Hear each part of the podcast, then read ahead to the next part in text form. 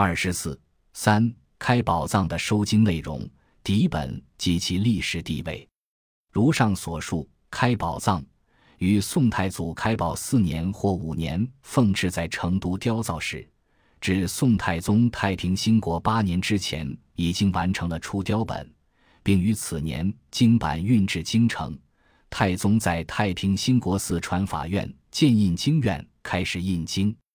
此处雕本据为摆在《只要录》中云，是依据《开元释教录》雕造的，总五千四十余卷，四百八十帙。如果据《开元录》《人藏录》，应是一千零七十六部，五千零四十八卷，四百八十帙；而若据《赵成金藏》统计，则是一千零八十五部。五千零四十八卷，四百八十帙。据蒋维新《广胜寺大藏经简目》，千字文字号自天智至英智。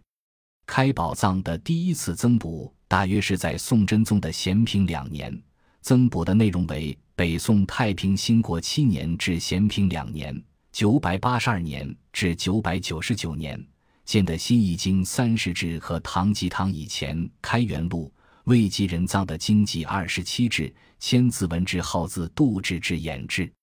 若做系统计，应为北宋新易经一百八十七部，二百七十九卷，三十帙；唐及唐以前为人藏经一百二十九部，二百七十五卷，二十七帙，总计三百一十六部，五百五十四卷，五十七帙。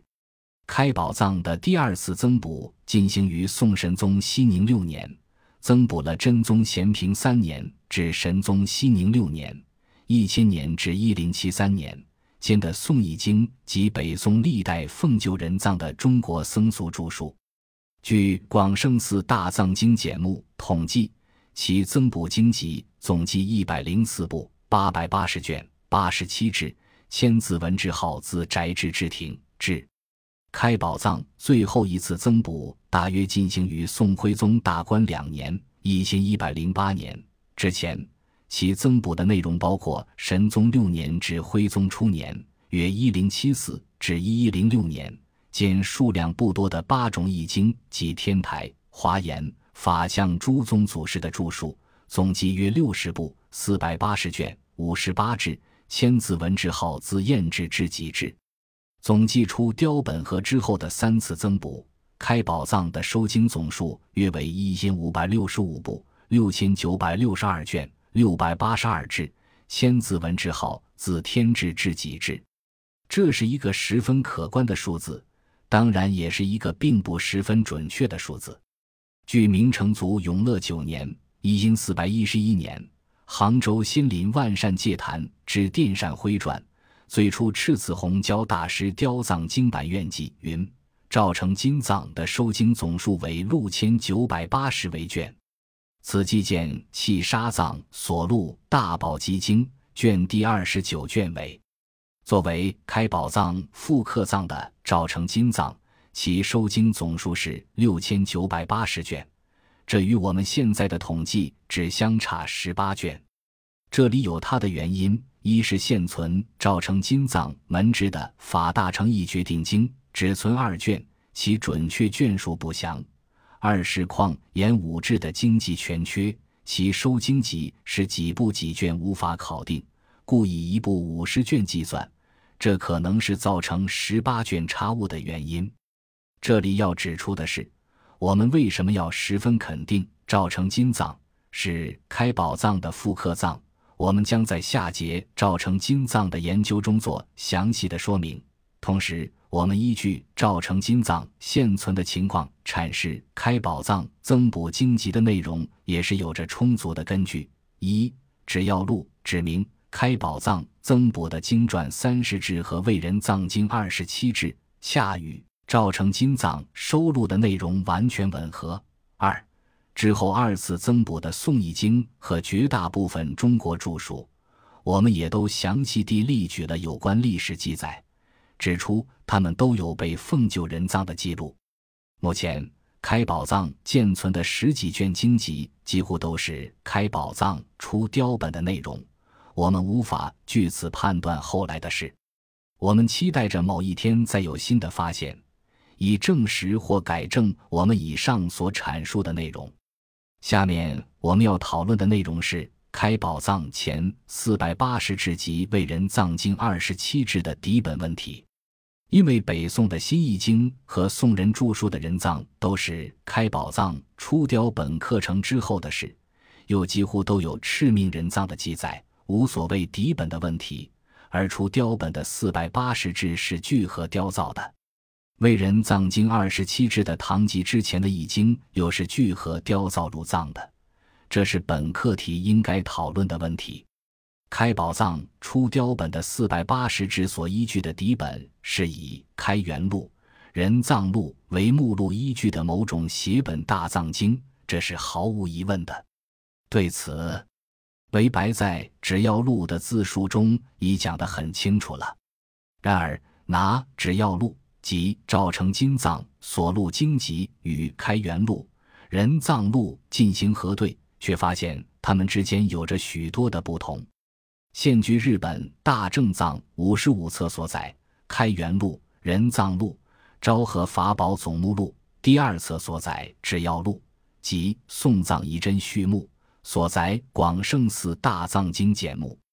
制药录》与赵成金藏。在所录经籍的卷数上是完全一致的，而与《开元录》《人藏录》则有许多显著的不同，说明开宝藏虽是去《开元路》雕造的，但实际上已对《开元路》《人藏路》做了许多的改动，这是其一。其二，我们在上章写本大藏经一汉文佛教大藏经的前史一节中已做了充分的论证。即以《开元路》《人藏路》为基本依据的唐代的写本大藏经已有着固定的版式，也就是指数的规定，即每指二十八行左右，每行十七字左右的基本书写格式。这种基本的书写格式及版式已为敦煌发现的唐代写经所证实，但开宝藏的基本版式却是每版二十三行，每行十四字。完全不同于唐代写本大藏经的传统版式。以上两点说明，开宝藏据以雕造的那种写本大藏经，已对《开元录》《人藏录》做了重大的改动，不仅改动了某些经的分卷，同时也变更了抄写的格式。对此，中国社会科学院世界宗教研究所罗兆研究员认为，开宝藏。是依据一周某一部手写大藏经的原格式，或者是开宝藏开创的一种新版式。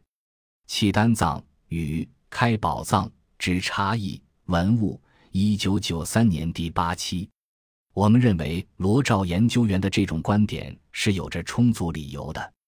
这里，我们再提出如下几条材料做进一步的说明：一、佛祖历代通载卷十八载，新魏。开宝四年（九百七十一年），照成都造金银子佛经各一藏。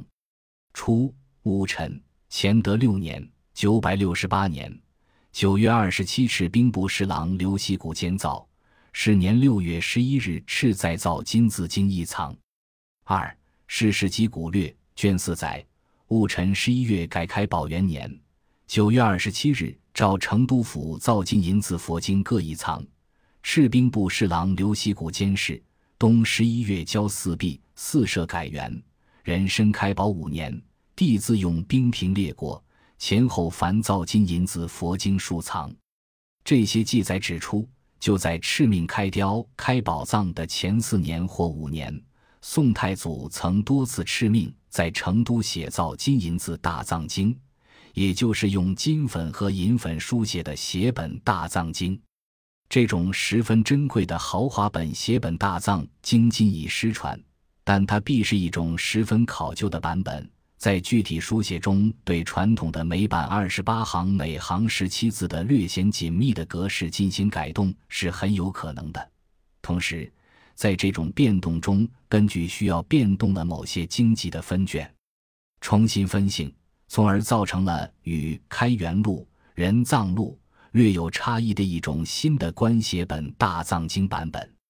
就在这种官写本大藏经在成都一再写造的几年之后，宋太祖又敕命在同一地方雕造大藏经版。那么，这种大藏经版具何雕造呢？我们认为它只能是这种同样是敕命写造的金银字写本大藏经，这样就形成了开宝藏，每版二十三行，每行十四字，并在分卷分型上与开元录、人藏录出现差异的版本。我想，我们做这样的推测不是没有道理的。关于未入藏经二十七志的依据，学者们有不同的说法。吕基先生在《宋刻蜀版藏经》一文中认为是真元录续入藏经连目录一百二十七部二百七十五卷二十七志。日本学者小野玄妙在《佛教经典总论》一书中说：“简阅西林之一切经音译。”其师以音释之，大成理去六波罗蜜经，以下之新译经为一百一十部二百五十九卷，将此二百五十九卷如辽藏分为二十五支班，适量分配，作为二十七支，实恰如其分。见该书六百八十二页，版本同上。我们认为，吕先生和小野玄妙先生的说法都不十分准确。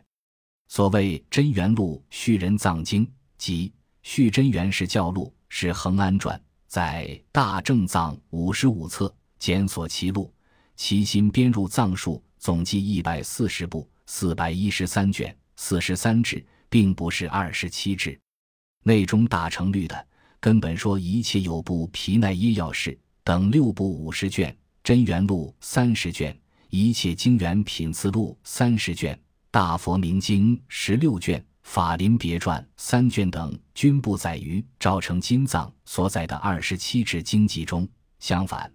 这些经籍却见载于小野玄妙先生所说的西林所传的《续一切音译》，见在《影印高丽大藏经》第四十一册中。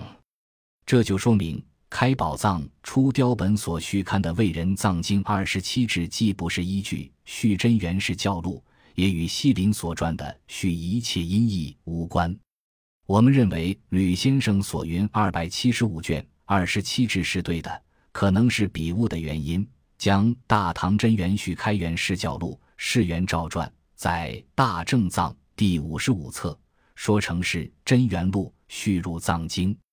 今检索《大唐真元续开元释教录》，除《大唐开元释教广品例章》。三十卷三至不见在录外，其玄宗、肃宗、代宗三朝新译经论及念诵法为一百二十二部二百一卷，即二十志，加上德宗贞元十二年七百九十六年，宾国沙门般若所译新译大方广佛华严经及大唐真元续开元释教录的二部四十三卷四志，则为一百二十四部二百四十四卷二十四志。这些经籍证实赵成金藏镇治演制的内容，如果再加上《大唐开元释教广品例章》的三十卷三制，其志数正好是二十七制，而部数与卷数与我们统计的一百二十九部、二百七十五卷只差四部一卷。由此，我们基本上可以得出这样的结论：即开宝藏续刻的未入藏经二十七制与真元录。即续真元录没有关系，其人葬的依据也不是西林所传的续一切音译，而是传于贞元十年（七百九十四年），最后定稿于贞元十四年（七百九十八年）的《大唐真元序开元释教录》。